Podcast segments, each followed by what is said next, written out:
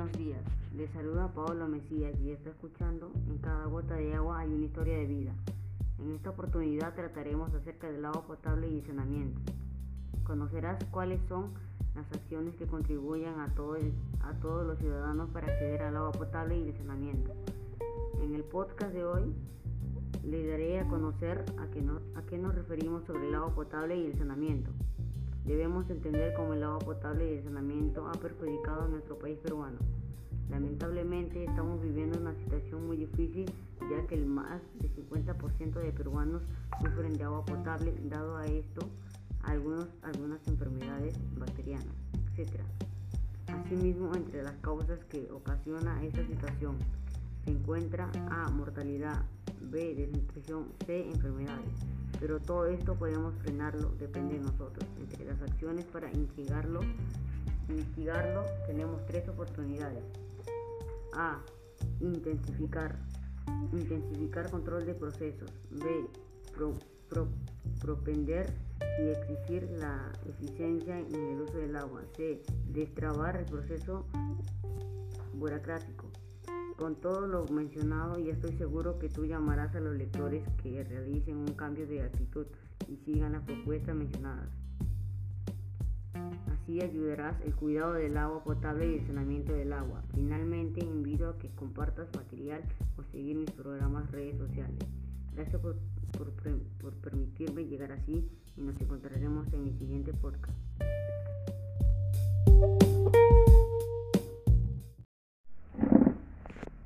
Discurso sobre la escasez del agua en el Perú. Con el permiso de mis padres, Humberto Mesías Acosta y Alison Sandoval Flores, buen día a todos los presentes. Mi nombre es Paolo Mesías, soy alumno de la Escuela Los Jazmines 5126, Lima Callao, y estoy orgulloso de ser peruano. El tema que hoy se trata aquí es muy importante, siendo que el tema representa mucho a nuestro país, ya que vivimos en un Perú muy diverso de tantas culturas que hacen una mezcla de tradiciones y costumbres muy singulares, que nos hacen ser un país único y especial. Perú, uno de los países en el mundo con unas grandes diversidades, pero lamentablemente hablamos muchas veces y en muchos lugares del Perú la escasez de agua. ¿Habrá tanta escasez de agua en el Perú? Pues sí, a pesar de mi corta edad, sé lo que es pasar escasez de agua. Me di la oportunidad de apoyar ayudando a llenar balde tras balde, ya que una cisterna llegó a darnos el agua. Y esta experiencia me hizo sentir, me hizo entender que las cosas se logran solo si, nos, solo si somos constantes. He aprendido que la escasez del agua en el Perú es entre 7 a 8 millones de peruanos que aún no cuentan con agua potable, siendo Lima la ciudad más vulnerable. Es la segunda capital en el, en el mundo asentado en un desierto y solo llueve 9 milímetros al año.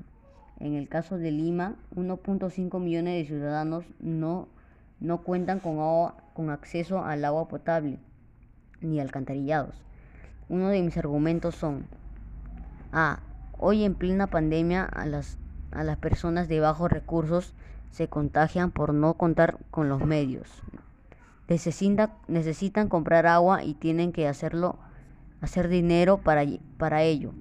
B. El agua es un, es un insumo clave para la prevención, no solo para coronavirus, sino también para enfermedades bacterianas, incluso la transmisión del dengue. C. La escasez de agua significa un freno al desarrollo social y económico. C. D. El acceso al agua es un derecho sustentado en la constitución política del Perú. El agua cada vez está convirtiendo en un recurso acaso escaso debido a diferentes causas como deforestación, B, el mal uso del agua, C, calentamiento global. A todo esto se, se prevé que en el 2030 Perú empezará a sentir los estragos de falta de agua. Sus consecuencias a falta de escasez de agua son enfermedades bacterianas, etc. Hambre por, por, por falta de agua, muertes vegetales y animales. Para mi parecer, una de las soluciones que podemos hacer entre la escasez de agua son A. Plantar árboles y cuidar las plantas. B. Ahorrar electricidad. C. reciclar y reutilizar para generar menos basura. Dado todo esto, hagamos un Perú lleno de agua potable sin escasez alguna. Hagamos un país sin más desnutrición, sin más enfermedades, basta de, muerte, basta de muertes a falta de agua. Recuerda que en cada gota de agua hay una vida, hay una historia de vida. Me despido ante ustedes. Muchas gracias por escucharme y que tengan un bonito día lleno de bendiciones. Hasta luego.